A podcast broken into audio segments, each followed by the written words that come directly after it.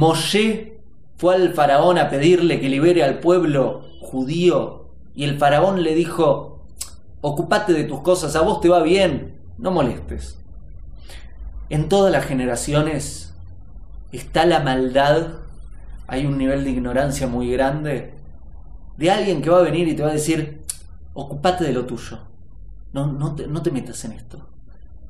Y qué suerte, ¿no? Que Moshe dijo, no, no, no, que mío, mío, mío, no se trata de mí, se trata de la humanidad. Acá hay un pueblo esclavizado, tenemos que liberarlo.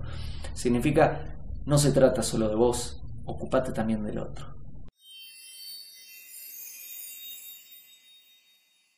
Hago esta rápida pausa comercial para agradecerte por oír mi podcast y pedirte que si te gusta lo recomiendes.